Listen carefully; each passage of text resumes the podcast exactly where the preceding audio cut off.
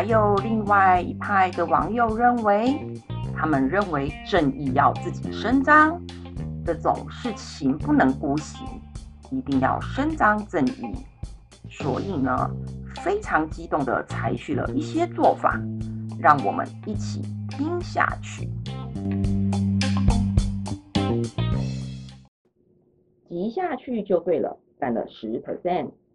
S 网友就说啦，怎么看都违法了，存证信函直接寄到公司，再摆烂就提告了。才三个月就让你背那么大的锅，这间公司你还敢待吗？工作再找就好了。T 网友更义愤填膺，反正已经黑掉了，写个屁检讨报告！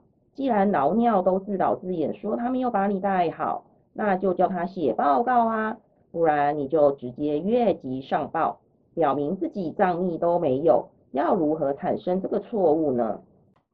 另一位网友也补充道：“这个锅我才不背嘞！刚入社会的菜鸟最容易中招的是老鸟有错要你背，然后呢用你是新人犯错比较不会被老板骂的理由说服你，小错就算了，这种大包谁也扛不住。”扛不扛得住啊，豆哥？两个小孩扛不住，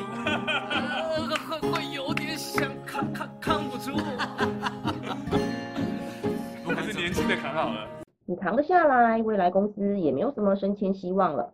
现在是集体诬告的状态，你可以直接走法律途径，要求证明自己的名誉，要明确的表示出态度来。第六，直球对决，私下当面对质，占了五 percent。U 网友就说啦，带着录音笔私下去找他对质。还有啊，不管你今天打不打算吞下这件事情，会出包还要人扛锅的，代表这个公司的职场环境很差，建议还是离职。这种整天勾心斗角的地方不待也罢，除非你也是七八的人，不然你最后肯定不好过。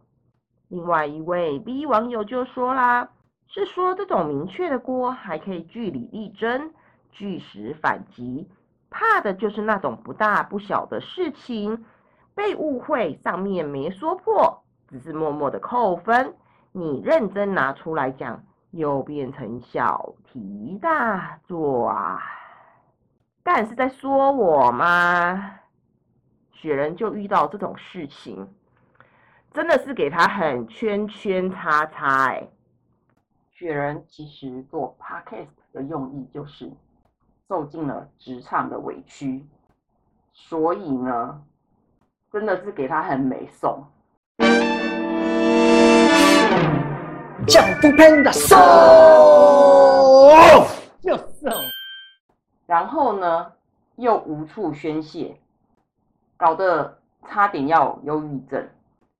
真的是碰到很急的人，很急的，我不想说他是主管呐，啊，反正吼，就是让我很美送。降不喷的送，就送。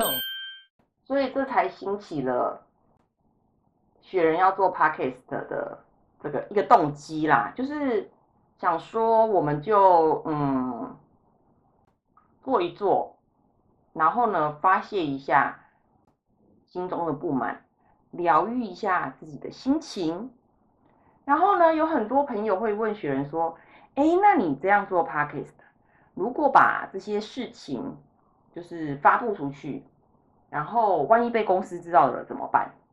我就说无所谓呀。Who cares？要加 s，因为如果可以真的搞到，就是我连公司的人都知道，那就应该代表我的 podcast 红了吧？那我红了，我还怕他干嘛嘞？红了我就自立门户啦，是不是？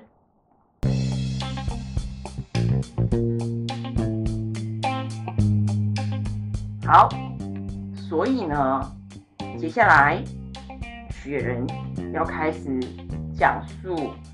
一个莫名其妙背黑锅的事情了，好，真的是每次想到都很气。这个事情呢，我们就放在下一集再跟大家好好聊吧。那就先这样喽。